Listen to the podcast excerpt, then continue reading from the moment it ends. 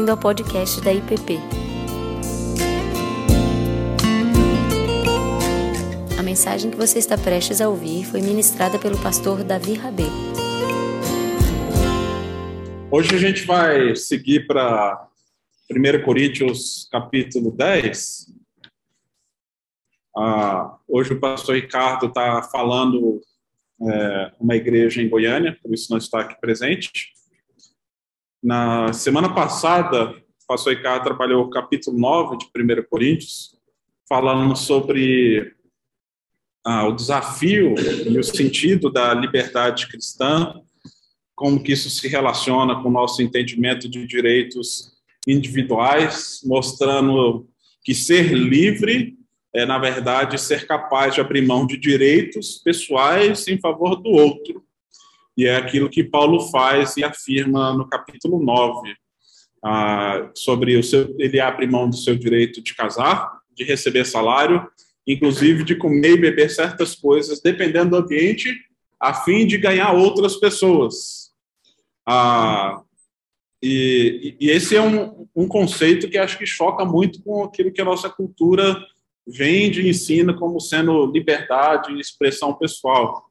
Alguns autores afirmam que o que define a nossa era ou o nosso tempo é a era da autenticidade. E a era da autenticidade pode ser muito bem resumida num slogan que é repetido por muita gente, inclusive às vezes ontem a Rebeca compartilhando no grupo de jovens falando que lá na, na Europa, na Inglaterra, ouviu também de gente pregando isso da igreja que devemos seguir o nosso próprio coração, seguir os nossos desejos, que isso que é a liberdade em Cristo. Falar o que pensa, não se importar com o que os outros irão pensar a seu respeito. E aí, Paulo, nesse sentido, pode parecer alguém que é fraco, fingido, até mesmo hipócrita, porque, quando, como a gente viu semana passada, ele é alguém que está preocupado em ganhar o maior número de pessoas possível uh, dentro dos seus ouvintes. Mas eu não vejo ele como alguém fraco ou fingido, e sim alguém desprendido de si, cuja a, a identidade está enraizada em Cristo, ele sabe quem ele é, ele sabe para que, que Cristo o chamou, e ele está mais comprometido com a glória de Deus, com a glória da igreja e com o bem-estar do outro do que consigo mesmo. E por isso ele é capaz de ser livre de, abrir mão de certos conceitos. Né? A gente está trabalhando nessa classe as ordens e desordens do corpo, e esse capítulo, ah, como a gente viu, é, é meio que um parênteses entre um argumento maior que Paulo está fazendo no que diz respeito às desordens com relação à alimentação do povo. E a gente viu no capítulo 8 que Paulo estava falando do problema da comida sacrificada a ídolos. E aqui no capítulo 10 ele vai dar continuidade a esse argumento maior e segue assim também no capítulo 11.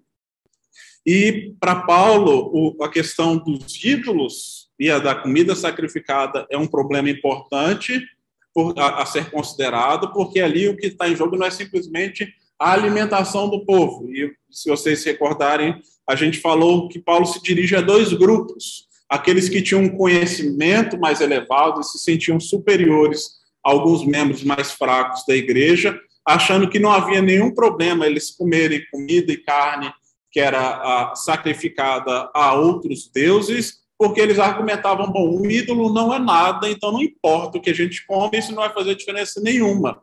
E Paulo parece, a princípio, concordar com eles. E Paulo concorda que, de fato, o ídolo não é nada, e ele fala assim: olha, se você não sabe a origem do alimento, por motivo de consciência, não pergunte de onde está vindo, come em paz. Mas se você sabe de onde está vindo, e isso foi sacrificado ao ídolo, não participe dessa mesa, não participe dessa refeição. E se aquilo que você come escandaliza o seu irmão, não faça também por causa da consciência do outro.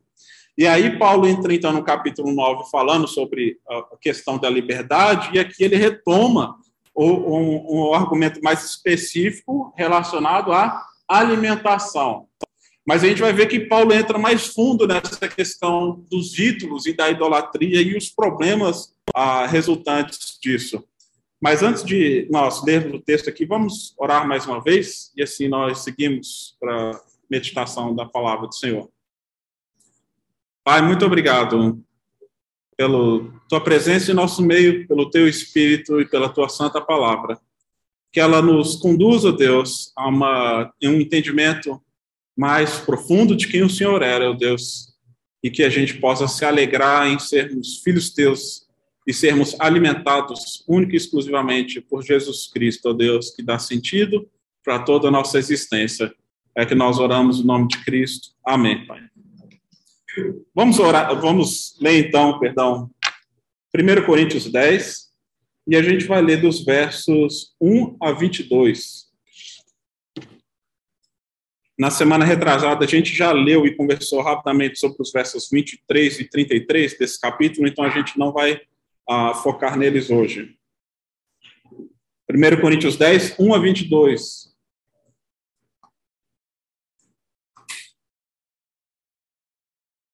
Ora, irmãos, não quero que ignoreis que nossos pais estiveram sob a nuvem e que todos passaram pelo mar, tendo sido batizados, assim como na nuvem como no mar. Com respeito a Moisés, todos eles comeram de um só manjar espiritual e beberam da mesma fonte espiritual, porque bebiam de uma pedra espiritual que os seguia, e a pedra era Cristo. Entretanto, Deus não se agradou da maioria deles, razão porque ficaram prostrados no deserto. Ora, essas coisas se tornaram exemplos para nós, a fim de que não cobicemos as coisas más como eles cobiçaram.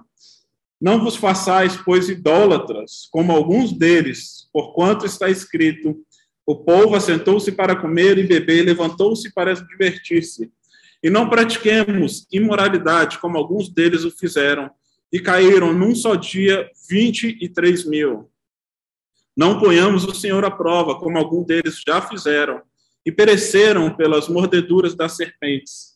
Não nem murmureis, como alguns deles murmuraram, e foram destruídos pelo exterminador.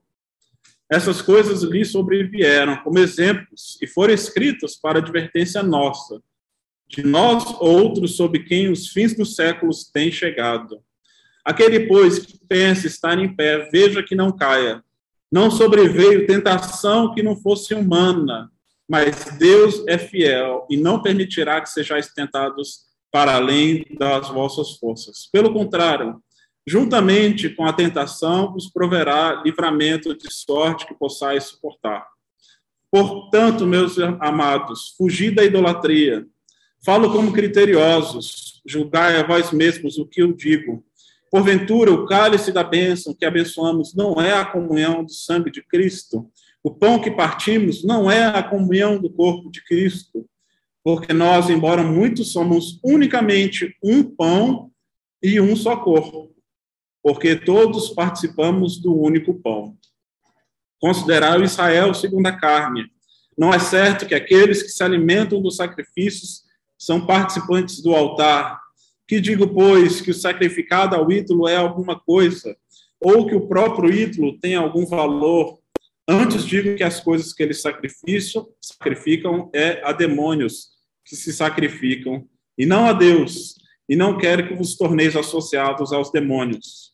Não podeis beber o cálice do Senhor e o cálice dos demônios. Não podeis ser participantes da mesa do Senhor e da mesa dos demônios ou provocaremos zelo no Senhor? Somos acaso mais fortes do que ele? A gente vê aqui que Paulo não alivia quando ele entra nesse assunto com os irmãos que estavam em Corinto. Ah, ele mostra que aquilo que eles estavam fazendo estavam tocando em realidades que eram invisíveis e muito sérias e que poderiam ter riscos, inclusive, à sua própria saúde espiritual. Como eu disse, Paulo, a princípio, parece que no capítulo 8 ele está concordando com aqueles que tinham conhecimento mais elevado, falando que, olha, o ídolo não é nada. Qual é o problema da gente se alimentar dessas coisas? Mas Paulo, ele resgata uma história antiga para conectar a história do povo de Israel com a história do povo que estava em Corinto. E aí Paulo faz uma série de citações daquilo que se passou no Êxodo, que é tratado e narrado tanto no livro de Êxodo como no livro de Números. Ah, e aqui tem uma afirmação que, que é uma afirmação que talvez que eu mais tenha ouvido no meu tempo no Regent, que é inclusive reproduzido no Reframe, aquele material que inclusive tem um grupo aqui da, da nossa igreja no qual a gente tem feito, e é de um pensador uh, canadense chamado Alasdair McIntyre, que diz que eu só posso responder a pergunta o que eu devo fazer se eu puder responder a pergunta anterior de que história ou histórias eu faço parte. Parece que Paulo entende isso muito bem, que para a gente saber como que devemos proceder e agir em determinadas situações e realidades, precisamos compreender de que história nós estamos inseridos, quais são as histórias culturais, as verdades e meias verdades e mentiras que são contadas, que muitas vezes tentam moldar o nosso jeito de agir, e qual é a história do povo de Deus que nós estamos inseridos e como isso nos ajuda a entender, então, como que a gente vai agir e proceder. Ah, e aí Paulo, então, por isso, resgata a história do Êxodo, no qual ele vai falar do problema da alimentação em Corinto. Parece que é um salto muito grande, mas a gente vai ver, assim, o quanto que Paulo é bem articulado teologicamente, retoricamente. Lembra que os coríntios criticavam a oratória de Paulo, falando que ele tinha uma retórica fraca, mas Paulo vai mostrar aqui que o seu conhecimento, na verdade, é muito superior do que aqueles que simplesmente ah, possuíam bons recursos de oratória, conectando a história do povo de Corinto com a história de Israel e mostrando que o problema da comida sacrificada a ídolos é um problema muito maior do qual eles não estavam sendo capazes de enxergar. Verso 1, ele fala: não quero que ignoreis que os nossos pais estiveram sob nuvem, nuvem e todos passaram pelo mar, tendo sido todos batizados, assim como na nuvem como no mar, com respeito a Moisés. Paulo, em primeiro lugar, ele mostra e faz a associação de que a passagem deles pelo mar representava um batismo, uma nova vida, saída do Egito para uma nova terra, para a nova Jerusalém, entre isso, eles passaram pelo mar. Então, Paulo está falando também para o povo de Corinto: vocês também já foram batizados, vocês já passaram pelo mar. Ah, e aí, depois que passa pelo mar, o que, que vem? Deserto, provação. Ele mostra também que essa conexão há também com o povo de Corinto. Diz que, verso 3, todos eles comeram de um só manjar espiritual e beberam de uma mesma fonte espiritual, e de uma pedra espiritual que o seguia, e a pedra era Cristo. Eu acho que essa aqui é uma afirmação extraordinária que Paulo faz, e a sua capacidade de interpretar o Antigo Testamento à luz do advento de Cristo. E esse é um princípio que os reformadores resgataram, e alguns chegam a afirmar, então, que a, a, a, Jesus ele é o centro e a circunferência de todas as Escrituras. Ou seja, de Gênesis a Apocalipse, a Bíblia e a narrativa bíblica como um todo aponta para um evento, para uma pessoa que é Jesus Cristo. Paulo tem esse discernimento, ele fala: olha, a pedra que alimentou o povo de Israel lá no, no deserto, essa pedra é Jesus, ou ela aponta para Jesus. E se a gente vê, então, o que, que acontece naquele episódio, em Êxodo 17, verso 4, Diz aqui o, o texto lá em Êxodo. Então clamou Moisés ao Senhor: Que farei esse povo? Só lhe resta apedrejar-me. Ah, respondeu o Senhor a Moisés: Passa diante do povo e toma contigo alguns dos anciãos de Israel, leva contigo em mão o bordão com que feriste o rio e vai. Eis que estarei ali adiante de ti sobre a rocha em Horebe, ferirás a rocha e dela sairá água e o povo beberá, e Moisés assim o fez na presença dos anciãos de Israel, e chamou o povo e chamou o povo Perdão, fui desligar o som aqui acabei mudando de lugar.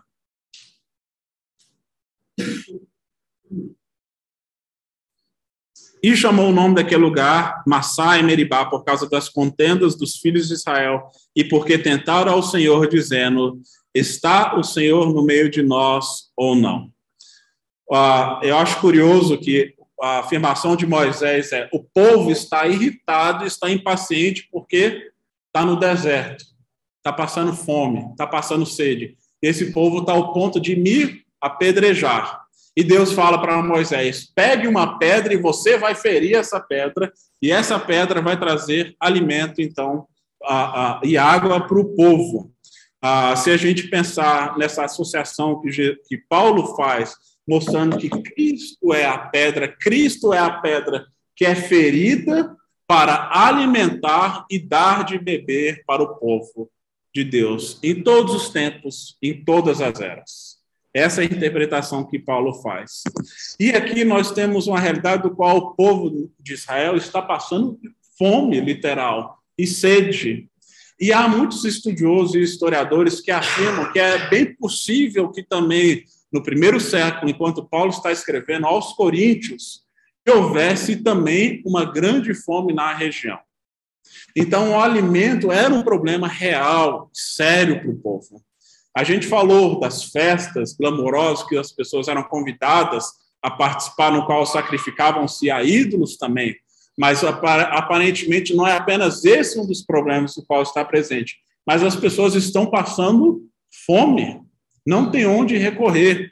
Por isso, inclusive, a gente vê aqui no verso, ah, verso 13, Paulo fala que não veio sua tentação que não fosse humana, mas que Deus é fiel e não permitirá que sejais tentados para além das nossas forças.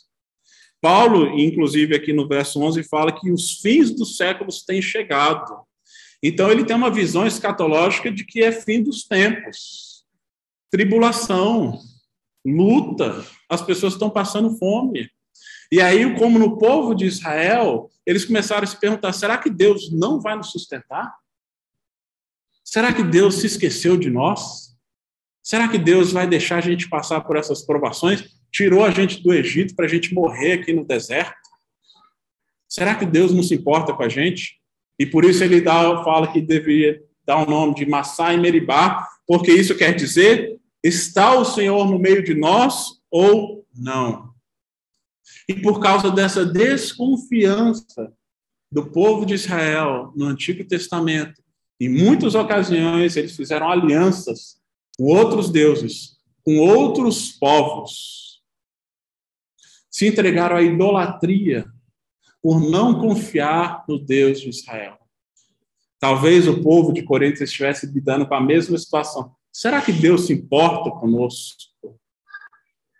Se ele não se importa, eu acho melhor dar o meu jeito é melhor ir atrás daquilo que é meu e garantir aquilo que é o meu direito. E se a gente pensar no pecado é, de Adão e Eva, ela, o pecado ele parte da desconfiança, de colocar em dúvida o caráter e a bondade de Deus. Porque o que, que a serpente sugere para Eva? O que, que ela diz? Será mesmo que você vai morrer? ela sugere, dá, coloca a desconfiança no coração de Eva de que talvez Deus estivesse preocupado que eles tivessem receber o mesmo conhecimento. E a partir da desconfiança, eles comem o fruto proibido. Comeram a sós, comeram escondidos, longe da comunhão do nosso Deus. E aqui fala que Deus não se agradou da atitude do povo, que ao ser liberto do Egito, logo a passar a se queixar e reclamar da nova situação deles Deus os libertou dos falsos deuses do Egito, de uma vida de escravidão. Ah, e aí o povo começa a reclamar: poxa, a gente está no deserto, a gente saiu do Egito, mas pelo menos lá tinha comida, lá tinha alimento. E Paulo está mostrando: olha, é Cristo que alimentou aquele povo naquele tempo, e é Cristo que vai continuar alimentando o povo de Deus por todas as gerações, por todos os séculos e por causa da idolatria daquele povo, logo eles se, se entregaram também à imoralidade. Porque, como a gente já disse alguns domingos atrás, essas duas realidades caminham juntas: idolatria e promiscuidade, idolatria e imoralidade. Por isso que o apóstolo Paulo, verso 8 aqui diz: Não pratiquemos a imoralidade como alguns deles o fizeram e caíram num só dia 23 mil. E essa aqui é uma referência a número 5, no qual fala que o povo de Deus começou a se prostituir com as filhas dos moabitas, né? Ah, e o povo dos, a, a fazer sacrifícios a seus deuses, e o povo comeu inclinou-se aos deuses das prostitutas, das moabitas. Então o povo, por não confiar e não seguir a palavra de Deus, foi se misturando com outras divindades e foi se entregando então a esses outros ídolos, a esses outros falsos deuses. E aí por conta disso a ira do Senhor se acendeu sobre Israel, que ele diz: ah, e ele manda que acabasse e exterminasse todo aquele povo. Ah, e logo em seguida, Paulo faz aqui no verso 9 uma outra referência a Números capítulo 21, que diz, se vocês quiserem abrir aí, verso 4, Números 21, 4 diz: Partiram do Monte Or pelo caminho do Mar Vermelho, a rodear a terra de Edom. Porém, o povo se tornou impaciente no caminho, e o povo falou contra Deus e contra Moisés. Por que nos fizeste subir do Egito para que morramos nesse deserto, onde não há pão e nem água, e a nossa alma tem fastio desse pão vil? O povo começa a reclamar do maná, lembra desse episódio? Ah, estamos, estamos cansados desse pão, a gente não aguenta mais esse maná que o Senhor está dando para a gente. E então o Senhor mandou entre o povo serpentes abrasadoras que mordiam o povo, e morreram muitos do povo de Israel, Veio o povo a Moisés e disse: Havemos pecado, porque temos falado contra o Senhor, contra ti. E ele diz: Ora, ora ao Senhor para que ele tire a serpente de nós. E o que, que Deus ordena? Que Moisés coloque a serpente sobre a haste, para que aqueles que foram picados olhando para a serpente que foi erguida pudessem ser curados. Mais uma vez, o povo não confia em Deus, não confia na sua palavra, e ao desconfiar da bondade de Deus, passam a murmurar e na sua murmuração tornam-se impacientes, ingratos. Deus traz o juízo, traz a ira, mas ao mesmo tempo traz a salvação. O mesmo Deus que traz para aquele povo madura advertência sobre as consequências daquele estilo de vida, é o mesmo Deus que é gracioso no qual provê a solução para aquele problema, no qual a serpente que é erguida, assim como Cristo foi erguido, no qual todos aqueles que olham para aquela serpente, para aquela cruz, ainda sabendo do seu pecado e reconhecendo a sua, a, a sua maneira indigna de viver, ao olharem para Jesus Cristo, são salvos, assim como aqueles que olharam para essa serpente foram salvos. E Paulo diz: essas coisas todas que aconteceram no passado elas servem de advertência para nós. E Paulo então traz de volta para a realidade daquele povo. Olha, vocês acham que os ídolos não são nada, e de fato eles não são. Mas cuidado, para que nessa liberdade de vocês, vocês não venham a repetir os mesmos erros do povo lá no passado, que foram salvos por Deus, por mão poderosa e graciosa, que foram resgatados, que foram tirados do Egito, que foram alimentados pelo próprio Deus por meio do maná, por meio de uma pedra espiritual do qual jorrava água e sustentava o povo, mas ainda assim tornam-se fastiados disso, cansados, e começam então a murmurar e buscar outros deuses, outras realidades, começam a fazer outras alianças. E aí Paulo então adverte a eles e a todos nós para que não usemos a nossa liberdade e dos nossos direitos para nos voltarmos para uma realidade de escravidão, de idolatria. O povo tendo sido tirado do Egito agora quer voltar. E Paulo está falando para os coríntios: olha, vocês foram tirados dessa realidade de falsos deuses, do qual estava presente em toda a cidade de Corinto. Isso estava cercado por todos os lados. É como Paulo se dissesse: olha, Deus os tirou dessa realidade, agora vocês estão querendo voltar para essa realidade, querendo comer a comida que pertence a esses falsos deuses. Enquanto Deus está querendo dar para vocês o maná verdadeiro, a comida verdadeira. E aí, ah, nós temos aqui, então, essa dura advertência falando: olha, se vocês seguirem nesse caminho, cuidado para que não aconteça assim como aconteceu com aquele povo no qual so, sofreu e sucumbiu ah, debaixo da ira de Deus, que não suporta ah, nenhum tipo de idolatria, nenhum tipo de coração dividido entregue a outros deuses. E aí o Anti Wright, trazendo para a nossa realidade, ele diz o seguinte, que o comportamento cristão a ser evitado não é simplesmente uma questão de desobediência a algumas poucas regras, Ele diz: é algo mais profundo que isso. É uma questão dos desejos que brotam do íntimo de uma pessoa e se manifestam em objetos, estilos de vida que refletem, refletem e copiam forças e poderes e até mesmo divindades que não são o único verdadeiro Deus e que se faz conhecido em Jesus, o Messias. Então ele diz que tendo sido libertos do paganismo, da escravidão dos falsos deuses por meio do evangelho, agora eles querem usar a liberdade dos desejos para fazer o que desejam, inclusive voltar metaforicamente ao Egito. E eu acho que isso aqui é uma advertência para todos nós, né? E aqui me incluo nisso, né? Quantas vezes nós também nos pegamos questionando o caráter de Deus, ou pensando, será que realmente é necessário a gente seguir essa vida de santidade? Será que isso não é se preocupar demais com regras, com coisas externas? E, de, e Paulo está falando, a, a vida é mais do que isso. E que a idolatria ela tem a ver com a gente olhar para algo que não é Deus e dizer: eu não posso viver sem isso, eu não posso viver sem essa realidade. E há um, inúmeros falsos deuses, o qual nós olhamos e podemos também ter o nosso coração capturados ao dizer: olha, Deus não está provendo a satisfação para essas áreas, então eu preciso garantir o que é meu.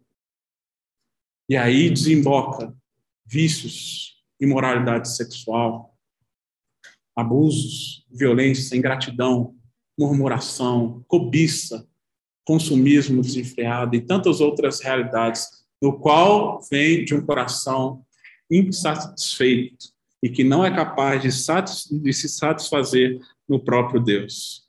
E o argumento que Paulo diz aqui, ele fala aqui, uh, segundo o N.T. Wright, que como na ceia do Senhor compartilhamos o corpo e o sangue do Messias, tornando-nos um corpo unido com ele, porque no Israel nacional e ético, aqueles que adoram no templo realmente se tornam participantes do altar, o que parece significar que pessoas que compartilhar a própria vida de Deus. Então, por analogia, aqueles que adoram, inclusive comendo e bebendo no templo do ídolo, podem muito bem tornar-se parceiros e participantes do próprio ídolo.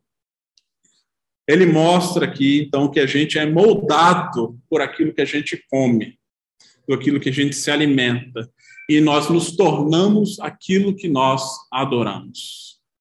Se você se alimenta da mesa de ídolos e de falsos ídolos, e isso é o seu alimento diário, Paulo está mostrando que a gente se tornará como um deles. E é curioso que eles não são nada, e ao longo de toda a narrativa bíblica, muitas vezes os profetas de Deus zombam dos ídolos. Falam assim: olha, cadê o seu ídolo? Ele não mexe, ele não fala, né? ele não age. E, e fala-se muitas vezes nas escrituras que os ídolos são mudos, cegos e surdos. E o próprio Jesus afirma que Israel se tornou cega, surda e muda porque se entregou aos ídolos, tornando-se então semelhante àqueles a quem eles estavam adorando. Objetos inanimados que não falam, que não ouvem e que não veem. E porque Israel abraçou falsos deuses, eles agora estavam incapazes de enxergar a realidade no qual Deus estava propondo para eles. E por isso, muitos dos milagres de Jesus foi para curar cegos, surdos, coxos, mostrando que ele não apenas estava preocupado com a restauração do indivíduo, como a libertação das consequências da idolatria de Israel. Mostrando a restauração do ser humano como um todo e de uma nação como um todo, fazendo delas uma nova humanidade. E aqui, ah, isso me faz lembrar ah, o, o, livro Grande Divórcio de C.S. Lewis. Temos aqui na sala um especialista em C.S. Lewis. Né? Então, a gente falar C.S. Lewis na frente do Miranda, com certeza teremos notas de rodapé e comentários para enriquecer a nossa conversa. Mas uma cena que eu acho fantástica no Grande Divórcio, no qual é uma, esse livro é uma grande alegoria né, de, de, de um homem que morre, de um fantasma que é, é, é capaz de visitar o inferno e o céu. E há um homem que é, é escravizado por, uma, por um lagarto que está preso no seu ombro, um lagarto vermelho, esse lagarto o chicoteia, o escraviza e fica sussurrando no seu ouvido o tempo todo a se entregar aos seus próprios desejos, o direcionando e o guiando, então, rumo ao inferno. E ah, esse homem, mesmo sabendo que esse lagarto está fazendo mal para ele, é incapaz de se livrar dele. E aí, quando chega um anjo e oferece o caminho da libertação, esse homem então começa a criar uma série de desculpas, dizer assim: não, vamos deixar ele quieto aí, mesmo ele mandando o lagarto calar a boca, ele é incapaz de se desvencilhar dele. Mas o anjo então propõe: olha, deixa eu matar esse lagarto. E com muita relutância ele acaba aceitando. E no momento que o anjo atinge e fere esse lagarto, ele cai e, ao invés de morrer, ele se transforma num grande cavalo no qual esse homem é capaz de cavalgar e chegar até os céus. E C.S. Lewis usa isso como uma metáfora para falar ah, da luxúria e de tantos outros vícios que muitas vezes escravizam, se tornam bichos de estimação, no qual nos escravizam, mas uma vez libertos dele, eles são, se tornam também, podem se tornar instrumentos de bênção e de libertação e de transformação para outras realidades. Embora o ídolo não seja nada, há poderes e forças que atuam nesse mundo no qual podem, ah, nós podemos não ver, mas são bem reais e bem escravizadores. E então Paulo fala que ainda que não haja ídolos, a idolatria mais à frente, ele fala que pode significar que estamos nos assentando na mesa de demônios. E acho que é uma palavra muito forte, mas Paulo usa ela repetidas vezes. E o que ele mostra é que sentar-se na mesa dos demônios é um caminho que vai levar à perdição, à morte. E aquilo que é o seu alimento, que você diz, eu preciso disso, seja imoralidade sexual, seja embriaguez, a intemperança, o vício, o dinheiro, seja lá o que for que você diz, eu preciso dessa realidade. Isso acaba matando, mata indivíduos, mata relacionamentos, mata a nossa vida com Deus. No entanto, uma vez que a gente reconhece isso, a gente pode experimentar a libertação, porque, por outro lado, a, a correção que Paulo dá é que, ao invés de a gente se alimentar dessa mesa que é oferecida a demônios, devemos nos sentar na mesa que é oferecida a Jesus, no qual oferece a verdadeira vida, no qual tem um alimento no que vai de fato nos saciar e nos trazer a liberdade. E aí o professor Hans Bosma, ele afirma que ou você participa da festa da Eucaristia ou participa da idolatria cultica. Ou você tem comunhão com Cristo ou tem a comunhão com demônios. E os coríntios não podem adotar ambos os caminhos. Então ele fala que o povo de Corinto precisava decidir a quem que eles iam servir e adorar. Mas não havia espaço para o coração deles estar dividido a dois senhores. Aí Jesus falou disso, né, em Mateus 6, 24. Ninguém pode servir a dois senhores, porque ou há de aborrecer-se de um e amar o outro, ou se devotará a um e desprezará o outro, não podeis servir a Deus e a mamão. Jesus deixa claro que o nosso coração ele vai estar sempre inclinado para adoração, independente de quem quer que seja ou de qual realidade seja. Agora, a única adoração que traz liberdade e, de fato, plenitude é a adoração do Deus vivo. A adoração de deuses falsos vai levar para a escravidão e, por consequência, a morte. E por isso, então, Paulo fala que eles deveriam se afastar das mesas que estavam sendo oferecidas a demônios. E aí, o que ele quer dizer não é que os ídolos são demônios, mas as forças demoníacas tomam proveito de um coração idólatra para trazer, então, confusão e escravidão para aquela pessoa e os cristãos, então, deveriam fugir de qualquer realidade que pudesse se assemelhar com aquilo. E isso, obviamente, é, tinha implicações morais, pessoais, sociais, nos seus relacionamentos. E então ele aponta para uma outra mesa, para a mesa do Senhor, para a mesa da Eucaristia, para a Santa Ceia, como o caminho de transformação dos nossos apetites, amores e paixões. Ah, e aqui a gente passa, então, para 1 Coríntios 11. Tem um trecho do final do capítulo 10 que a gente já leu. O, o início do capítulo 11 é um outro parênteses que Paulo faz, que a gente não vai ter tempo de olhar para ele, no qual fala do uso de véu dentro da igreja. Ah, e é um assunto difícil, que tem a ver com uma cultura ah, antiga das mulheres que usavam véus e dos homens que não deveriam cobrir a sua cabeça. A gente não está fugindo aqui de textos difíceis, tá, gente? A gente passou por muita coisa já que é, é difícil a gente compreender e aplicar. Mas o que Paulo parece que está dizendo aqui no início do capítulo 11 é que o povo que estava se vendo em liberdade estava usando a liberdade agora para fazer outras realidades. Mulheres casadas queriam demonstrar, alguns acreditam que de, queriam demonstrar que não estavam debaixo de ah, nenhuma aliança com outro homem, ah, e por isso tiravam o véu, que era um símbolo de, ah, de entrega ao seu marido, e os homens estavam cobrindo na sua cabeça que também era um sinal de desonra naquele tempo, e não tem muita clareza sobre o que é essa cobrir a cabeça dos homens. Alguns falam que os homens estavam usando cabelo comprido e estavam parecidos com mulheres, outros falam que eles estavam usando algum adereço que representava algum símbolo de status e por isso estavam desonrando a igreja. Mas, como eu disse, a gente não vai ter como entrar nisso, mas o fato é que, como Paulo, a gente pode ver, Paulo ataca a questão da liberdade dos direitos em várias esferas, em várias realidades, mostrando que nós não pertencemos a nós mesmos, pertencemos a Deus e ao outro. E isso se deve uh, desembocar em outras realidades transformadas.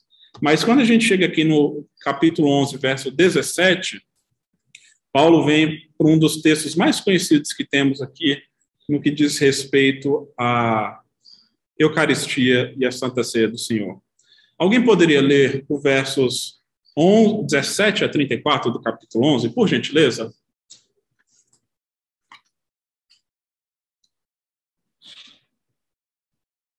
Isto, porém, não os outros, portanto, não é para melhor. Portanto, igreja, e eu embaixo porque até tem um plano já é fácil de episódio, mas também preciso de Quando, do lugar, o mesmo. Então, o que um. E atender fora, ao passo que é também se criar. Não temos cobertura caso de ou menosprezais a igreja de Deus que merece ser Tipos de direito, no lado feito, isso certamente não mudou. Eu recebi do Senhor, eu também entreguei. O Senhor Jesus, na noite do pão, tendo dado graças no partido disso. Isto é o corpo que é dado por vós. Fazer isto em memória de mim. De semelhante modo, depois de apreciado, também cálice dizendo: Este cálice é a nova aliança do sangue. Fazer isto todas as vezes que beber, em memória de mim. Porque todas as vezes que comeres este pão, eficazes anunciais a morte do Senhor até que ele venha. Por isso, aquele que comer o pão e eficazes do Senhor, dignamente, será réu do corpo do sangue do Senhor. Examine-se, pois, o homem a si mesmo, e assim coma o pão pelo cálice. Pois quem come deve ser vencedor do corpo, come deve juízo para si. Eis a razão de que ai por vós muitos fracos e doentes, não poucos que morrem porque se nos julgássemos a nós mesmos, não seríamos julgados. Mas quando julgados, somos disciplinados pelo Senhor para não sermos condenados por ele. Assim, pois, irmãos meus, quando firmes para comer, esperai, esperai uns pelos outros. Isso. Se alguém tem alguém casa, a fim de não nos reunirmos para juízo. Quanto às demais coisas, eu darei Obrigado. A gente vê que a solução para Paulo da má alimentação é a boa alimentação. A solução para a comunhão, para a mesa oferecida a ídolos, a demônios, é saia dessa mesa e vai sentar-se em outra mesa. Qual mesa é essa que os cristãos deveriam se assentar e se reunir ao redor da mesa do Senhor? E essa mesa deve, é uma mesa transformadora. É uma mesa transformadora dos apetites, das paixões, do coração e dos relacionamentos. Agora, a ironia e a tristeza que a gente vê aqui, que aquilo que deveria estar unindo os cristãos, na verdade, estava os dividindo. Ah, mas não apenas no, no, no, tempo de Paulo a ceia foi motivo de divisão, como historicamente, assim, principalmente no período da reforma, também foi aquilo que dividiu e fragmentou ah, o movimento protestante logo após a ruptura com a igreja católica romana, com diferentes visões acerca ah, da Santa Ceia.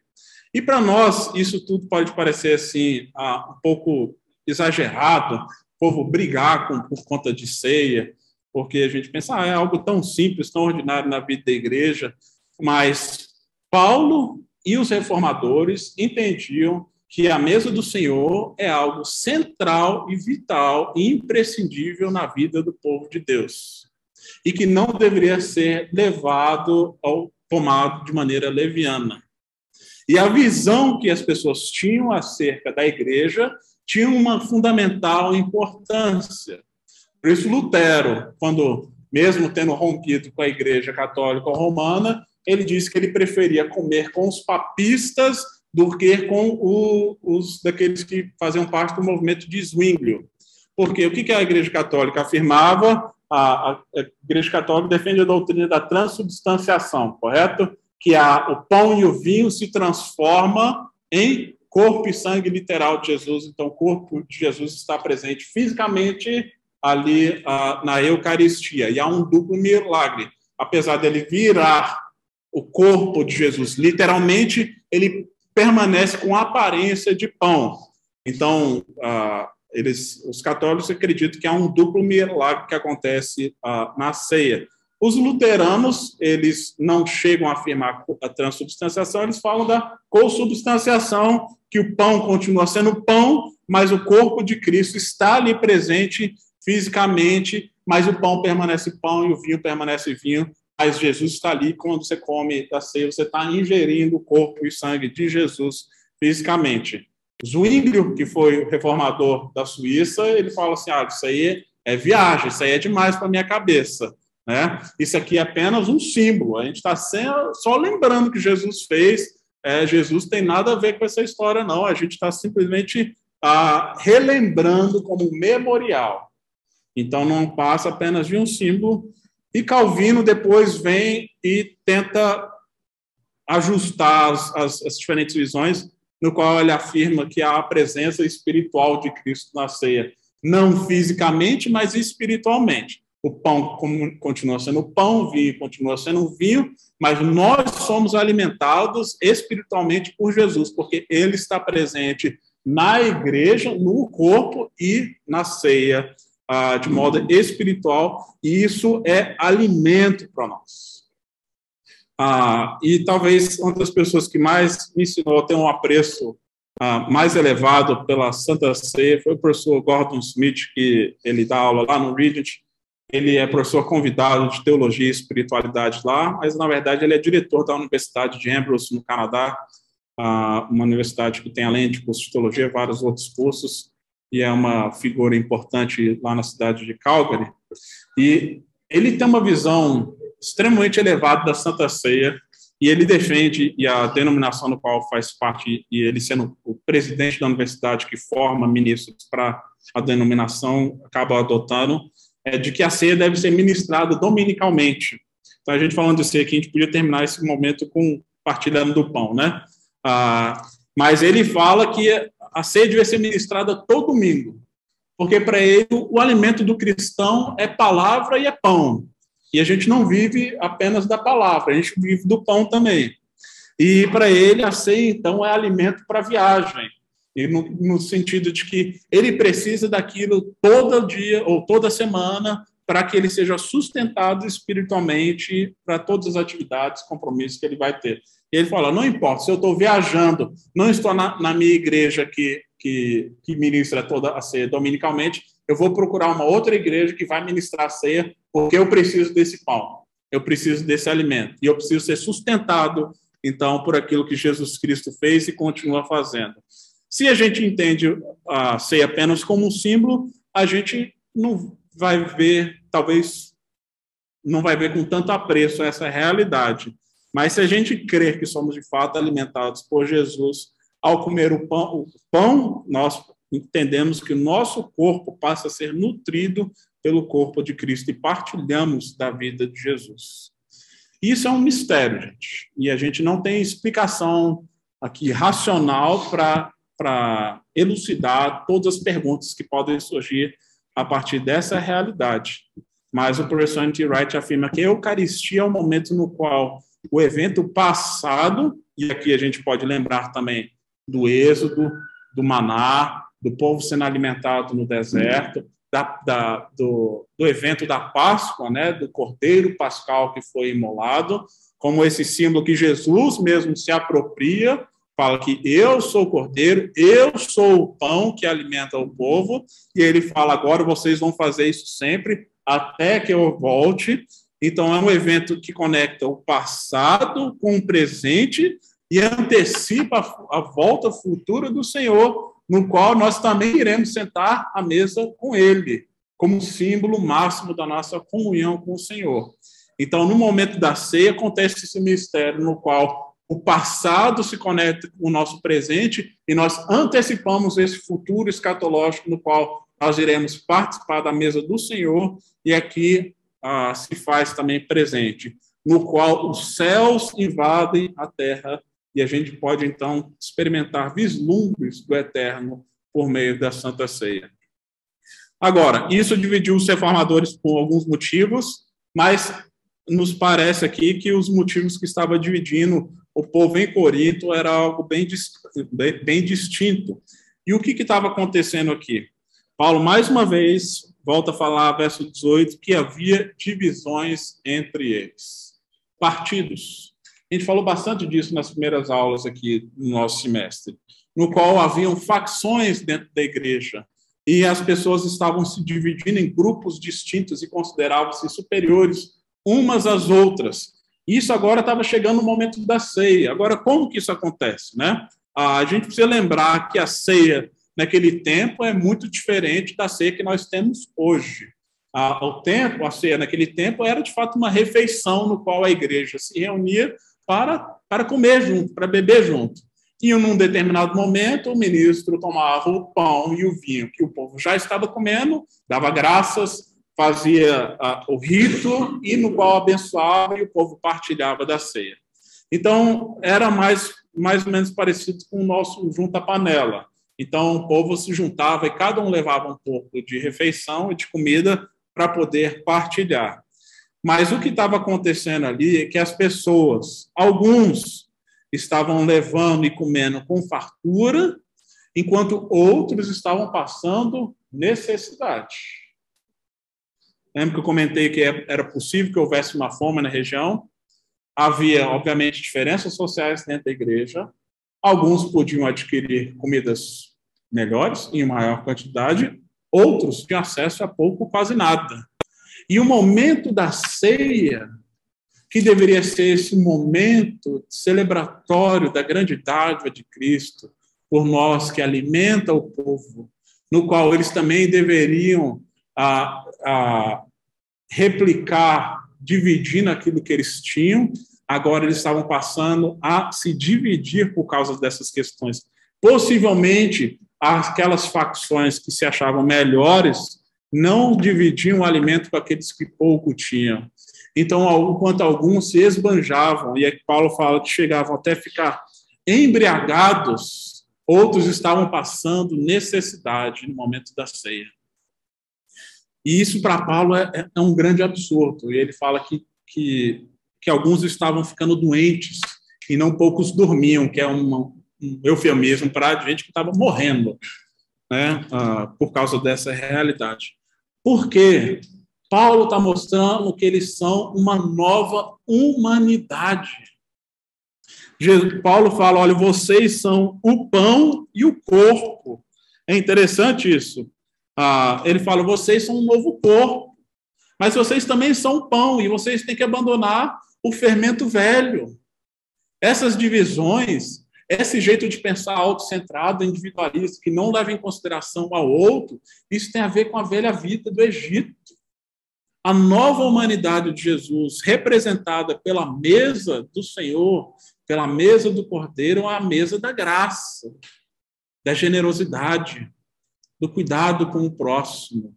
É uma nova vida aqui no qual as pessoas que ter, poderiam ter oportunidade de sentarem à mesa como iguais pudessem ser abençoadas e elas estavam sendo privadas disso. Imagine vocês, gente, numa sociedade cujas hierarquias são muito bem estabelecidas. Os nobres não se sentam como escravos. Gente as mulheres, era questionado se as mulheres sequer eram humanas. Os escravos não tinham dúvida, não eram humanos, não era gente. Mas Cristo está formando uma nova humanidade, no qual não há distinção entre homem, mulher, judeu, grego, livre ou escravo, no qual essas diferenças entre ricos e pobres não deveriam definir as suas relações. E imagine você como sendo um escravo naquele século, alguém que foi comprado por outro homem, e você é simplesmente um objeto para satisfazer os desejos de um outro senhor. Mas aqui dentro de um ambiente comunitário, você é tratado como igual. Isso é transformador. Você é tratado como gente, como ser humano. As pessoas sentam na mesa com você, você não fica num quarto separado. Você pode sentar na mesa junto do Senhor, porque aqui só tem um Senhor, um único Deus, um único Cristo, um único Messias. E todos nós somos convidados, então, a participar dessa mesa e discernir o corpo. E aqui, o que é esse discernir o corpo que Paulo afirmam, né? Ah, alguns entendem que esse discernir o corpo tem a ver com ah, discernir o corpo e sangue de Jesus. Outros afirmam que talvez seja discernir o corpo de Cristo, né? Ah, eu acredito que Paulo está falando de ambas as realidades. Ele fala tanto da gente não tratar de maneira leviana o corpo e sangue de Jesus que foi entregue e derramado por nós, como também a gente não desconsiderar o corpo de Cristo, a igreja, no momento quando a gente se reúne. Perceber as necessidades um do outro e perceber aquilo que falta no outro, no qual nós podemos trazer para a mesa para repartir e compartilhar. Então, o corpo deve ser reconhecido tanto na presença do Senhor, nos elementos da Eucaristia, como na unidade da igreja que compartilha o pão e a vida. Ah, e aqui a gente vê que, para Paulo, a vida como um todo está interligada, que você desconsiderar essas realidades tem desdobramentos né, pessoais, sociais, comunitários, então, para ele, diz: olha, alguns, por causa dessas realidades, estão ficando doentes, não poucos dormem. Né? A, a, a, o pecado do povo estava afetando a sua saúde. A gente falou disso quando a gente abordou, se eu não me engano, o capítulo 6, no qual Paulo fala sobre o uso do corpo, né, e no, no que diz respeito à imoralidade sexual e de tantas outras maneiras, é, e como que a visão gnóstica fazia essa distinção de espírito e corpo e essas duas realidades caminharem separadas. Paulo volta a lembrar o povo, olha, somos uma unidade, tanto como indivíduos como um corpo. O que um faz afeta o seu ser como um todo e afeta também os relacionamentos. E aqui Paulo mostra então que a gente não pode separar também Cristo da sua igreja. Não tem como separar a minha intimidade e comunhão com o próprio Deus com a minha comunhão com o meu próximo. E, e aqui nós temos inúmeras instruções nas Escrituras. Que se você chega para a comunhão, para a mesa da adoração com o Senhor, você sabe que tem algum irmão que tem algo contra você, vai lá, se reconcilia com ele.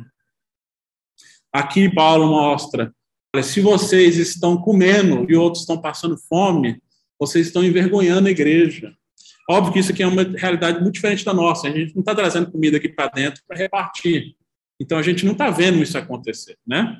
Mas talvez uma, boa prática que a gente tinha antes, que a gente pudesse talvez retomar, né? É essa lembrança de que no dia da ceia a gente traz as cestas básicas para as famílias, projeto social da igreja, para que a mesa do Senhor reflita também na maneira como a gente compartilha as outras mesas do dia a dia, no qual do mesmo jeito que Cristo se deu por nós, a gente seja capaz de se doar em favor do outro, do necessitado, daqueles que talvez não tenham aquilo que colocar na mesa, ou talvez não tenham com quem se sentar na mesa, e abrirmos espaço no nosso coração, em nossas vidas, em nossos lares, não para fazer simplesmente jantares assim, mas para a gente receber pessoas, acolhê-las. E é o que Paulo está chamando, olha, se a gente está comendo e bebendo sem discernir que fazemos parte de um corpo, a gente está comendo e bebendo juízo para nós mesmos. É uma vida autocentrada que vai resultar em destruição, mais uma vez, assim como o problema da idolatria ah, lá atrás. Mas discernir o corpo é reconhecer a dádiva de Cristo por nós, nos apropriarmos dela de maneira adequada, reconhecer que Jesus é aquele que nos sustenta, que nos alimenta, que nos dá o pão diário, que nos dá um emprego, que nos dá o sustento. E eu sei que muitos, inclusive da nossa igreja, têm passado por situações dificílimas, mas a igreja também tem sido lugar de acolhimento, de compartilhar, de socorrer e de transformar realidades de pessoas que não têm tido alimento, afeto, comunhão. E aqui é um chamado, então, para a gente ver essa mesa como uma oportunidade, não apenas do benefício próprio, mas como um caminho para a missão. A gente fugir das mesas dos demônios, as mesas que são oferecidas a ídolos que não satisfazem, e nos voltarmos para a mesa que sacia, que traz verdadeira liberdade. E se a gente reconhece isso, a gente é capaz de compartilhar e partilhar da dádiva e do dom que Deus tem nos dado. Porque eu reconheço que tudo vem do Senhor. Tudo vem do Senhor. Jesus, quando ele multiplica os pães e os peixes, ele não pega pão que desce do céu. Ele poderia ter feito isso. Mas aí ele pergunta: o que, que vocês têm aí?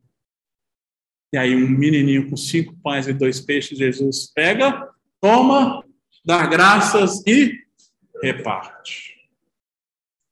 E do mesmo jeito, na mesa da comunhão, quando nós estamos aqui em culto e entrega, Deus pega as nossas vidas e Ele dá graças, e pega aquilo que temos, que ofertamos, e Ele dá graças e reparte. E se nós entendemos isso, podemos participar de algo muito maior que Deus está fazendo, que é uma nova humanidade, no qual as nossas relações são transformadas por meio daquilo que a gente recebeu da parte do Senhor. E se a gente reconhece que tudo aquilo que temos é dádiva, Deus é capaz de pegar, abençoar e multiplicar para que outros sejam abençoados também. Vou parar por aqui. Se alguém tem algum comentário, pergunta. Sim, Miranda, por favor interessante como uma verdadeira liberdade ela acaba no terreno espiritual. Você tem que trabalhar no terreno espiritual, tem limites. Uhum. Então, partindo ele consciente, obsoles. Sim. É, Isaías, ele sabe também que quem comprar sem dinheiro, sem preço, e buscar tarefa para espiritualidade. Ou seja, toda vez que está no controle espiritual, não tem a lista aceita me parece o quão que não é multiplicado. Uhum. O que é multiplicado é a generosidade. Você tem que abrir mão daquilo que você tem para que o outro tenha também. Uhum. Você estabelece limites. O maná, ele tem limites. Porque fora daquele limite é que o pessoal reclamou do maná. Todo dia é esse tipo de coisa. Quando você sabe a necessidade de equilíbrio da nossa natureza carnal, você entra na esborne, como diz para frente, tem coisas, Uhum. Limites que Deus colocou para a nossa própria proteção. Uhum. Então, quando ele colocou o único limite, aquele fruto do centro do jardim, o homem escolheu errar em quem confiar e rejeitou o único limite que Deus tinha colocado para ele. No momento que nós. Uhum. Porque a partir daí, quem vai mandar não é o povo. Uhum. E aí ele se torna nosso próprio, nossa própria forma. E nosso caráter vai ser tão destruído e decaído como o nosso povo. Então, quando ele começou a nascer, ele no momento em que você abre mão do material, que é limite, por algo sobremodo essa vida. É o caminho do amor. Então, eu fiquei lembrando da ceia como um pão não multiplicado, mas repartido. É, é diferente, né? Para multiplicar, você é o vivo.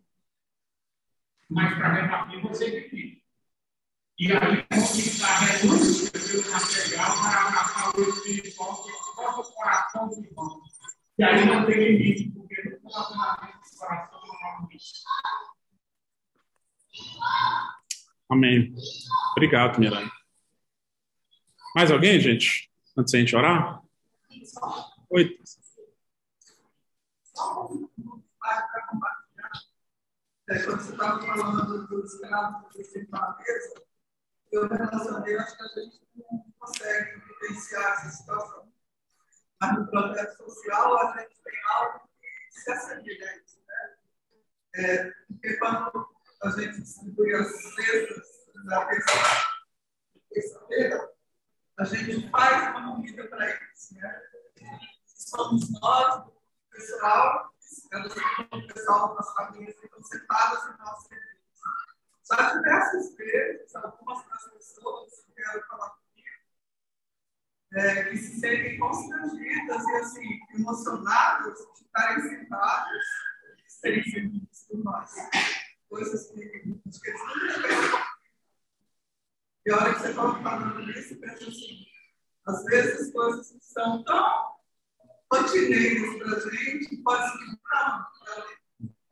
a gente pode estar fazendo. E aí, a hora que você falou desse caso, mas em relação a essas pessoas. E chegam aqui, não tem identidade, não conhecem, não tem carro, não tem diferença, poder serem acolhidas e recebidas nessa Ninguém sabe se alguém é empregado senta na mesa.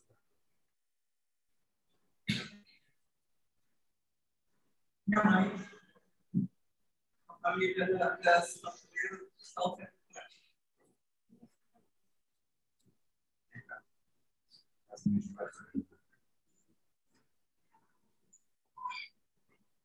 Pode falar. Pastor?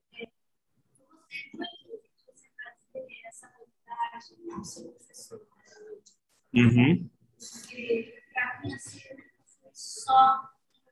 Uhum. percentual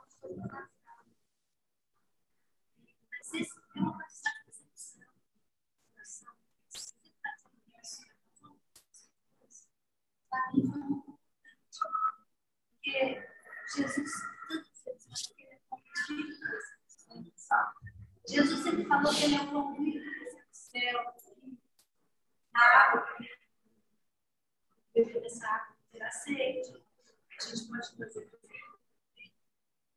acho que é muito importante a gente ter essa sensibilidade de que se toda vez que a gente está nós vamos fazer isso.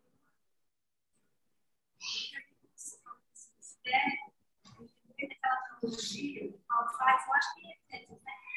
Fala a mulher e ele fala grande é esse mistério. Uhum. Mas ele fala mistério. Sim. Fala da igreja completamente Cristo. Então, eu acho que parte desse mistério da empatia, que o Pedro falou, que o Chico falou, parte desse mistério, porque a nossa Sim. Obrigado você, Deus. Obrigado por compartilhar. A gente tem um, um, último comentário aqui, ou pergunta, não sei, do Celso, que está em casa. Sim. Celso, só para o pessoal pastor. que. Depois aí, Luiz, tá? Pessoal que precisa buscar filho, pode sair. A gente vai ter o Celso, a Heloísa e a gente vai orar para encerrar, tá bom, gente? Pessoal de casa, só quem não ouviu, a minha mãe, a Cristina, compartilhou aqui no projeto social. Tem sido importante também, muitas vezes faz diferença para o pessoal que vem aqui receber as cestas básicas também. Um momento onde o pessoal senta junto, senta na mesa e muitas vezes se sentem constrangidos porque não experimentam isso em outros lugares e como que esses gestos pequenos fazem diferença, né? E a Deise também falou aqui dessa importância de resgatarmos ou de termos a consciência de que Cristo realmente está presente aqui no momento da ceia, que isso é realmente um mistério, mas que uh, edifica o povo de Deus e traz uma nova consciência quando a gente participa desse ato. Sim, Celso. Por gentileza, Pastor, você pode falar tá. e eu repito. Tá. É, Jesus Cristo, ele lá no, no cenáculo, na sala, ele pegou um pão né, e o vinho ali, o corpo dele. Fazei Sim. isso todas as vezes, tá, toda aquela, é, aquela, aquela liturgia que ele deixou para nós, aquele significado né, que nós aprendemos hoje aqui, que é espiritual mesmo.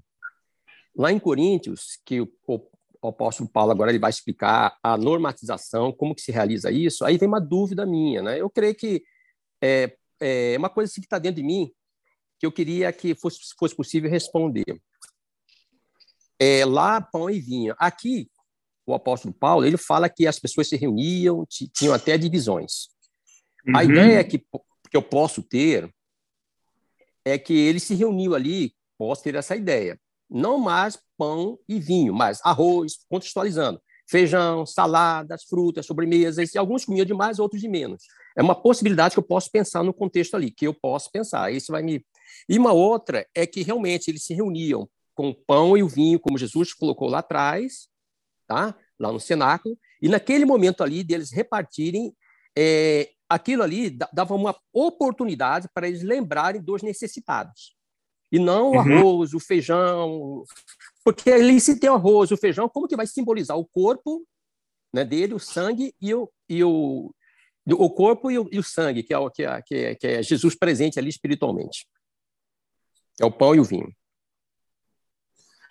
O Celso, eu não sei se eu entendi bem a, a sua dúvida, mas ah, no meu entendimento, que eu tentei trazer aqui, é que em Corinto, sim, tinha uma refeição juntos, né? E como era alimento comum daquele tempo, as pessoas tinham pão e vinho em praticamente todas as refeições. A refeição que Jesus também, quando Jesus ceou com seus discípulos, eu acredito que também era uma refeição, né? Porque eles tiveram um jantar juntos. Ah, então não havia muita distinção do que Jesus fez com aquilo com seus discípulos e agora com a igreja, só que agora é num ambiente maior, né? Com mais pessoas, né? E não que eles tivessem templos como nós temos hoje, mas ah, se reuniam nas casas para fazer isso. Agora, acredita-se que ah, após a ressurreição, foi, muita gente começou a celebrar, junto com a ceia, uma festa chamada Festa do Ágape, e é feita menção disso, ah, se eu não me engano, no livro de Judas, aqui na, na, nas Escrituras, no qual, de fato, as pessoas tinham esse tempo, assim, de, de refeição, sentar para comer juntos, né? E aproveitava essa ocasião que ah, já estavam sentados, estavam reunidos, tinham comida na mesa, e aí, então, pegavam o pão, pegavam o vinho e celebravam, né? Como a, a ceia, né? Então, não, não tem muita diferença, eu acredito, com aquilo que Jesus fez no cenáculo com os discípulos e aquilo que Paulo está normatizando agora. O problema é que agora eles estavam pegando aquilo e arrumando confusão, né? criando desordem. Uhum. Paulo quer trazer ordem novamente aqui. Tá bom? Não sei se. Obrigado, Celso. Sim, Luísa.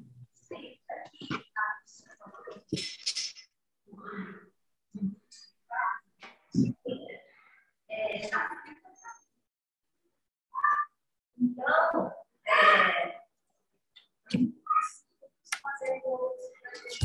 Sim. Com a fazer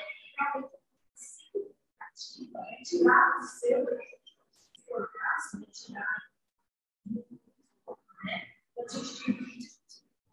essa é uma forma da quantidade de pet. Uhum. E também, quando a gente coloca da gente ter, interessante que eu conheço uma parte, né?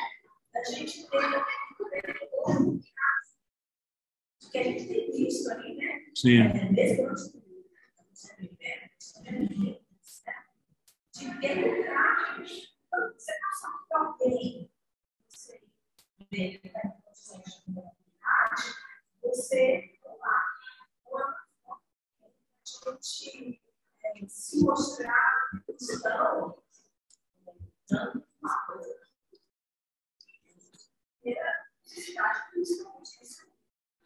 Sim. Obrigado, Luiz, pela lembrança, né? A gente está lançando, vocês já saiu no WhatsApp a, a, campanha do agasalho da igreja também, né? Ah, então as pessoas já podem trazer agasalhos, cobertores, que isso vai ser encaminhado para as famílias, principalmente do, do projeto social, né? É, Flávia, chega a ficar e a justiça, né? Que bom! Mas eu posso, Sim. além de fazer o que a gente faz, fazer uma coisa mesmo. Sim. Será? Olha, permitindo, convidando a Deus para saber para que eu Não é só assim.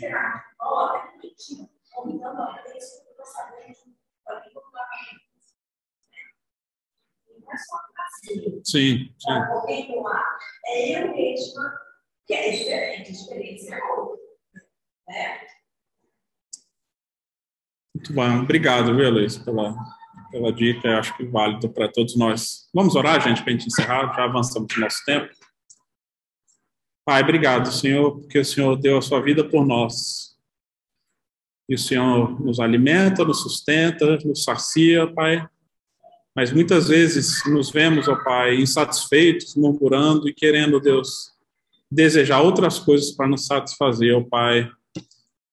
E que o Senhor nos livre, Pai, de qualquer forma de idolatria e que também, enquanto nos reunirmos, não apenas aqui aos domingos, mas que a gente tenha essa consciência de corpo, de coletividade, Deus, de olhar para aqueles que necessitam, Pai, do pão, do abrigo, Deus, de acolhimento, de família, Deus, de afeto, às vezes apenas de um ouvido atento, ó Deus, que sejamos esses canais de bênção e de transformação, assim como o Senhor se deu por nós. A gente possa fazer bom uso da nossa liberdade também para abençoar outras pessoas. Obrigado por esse tempo juntos. No nome de Cristo que nós oramos e agradecemos. Amém. Você acabou de ouvir o podcast da IPP. Para saber mais, acesse nossa página em www.ippdf.com.br.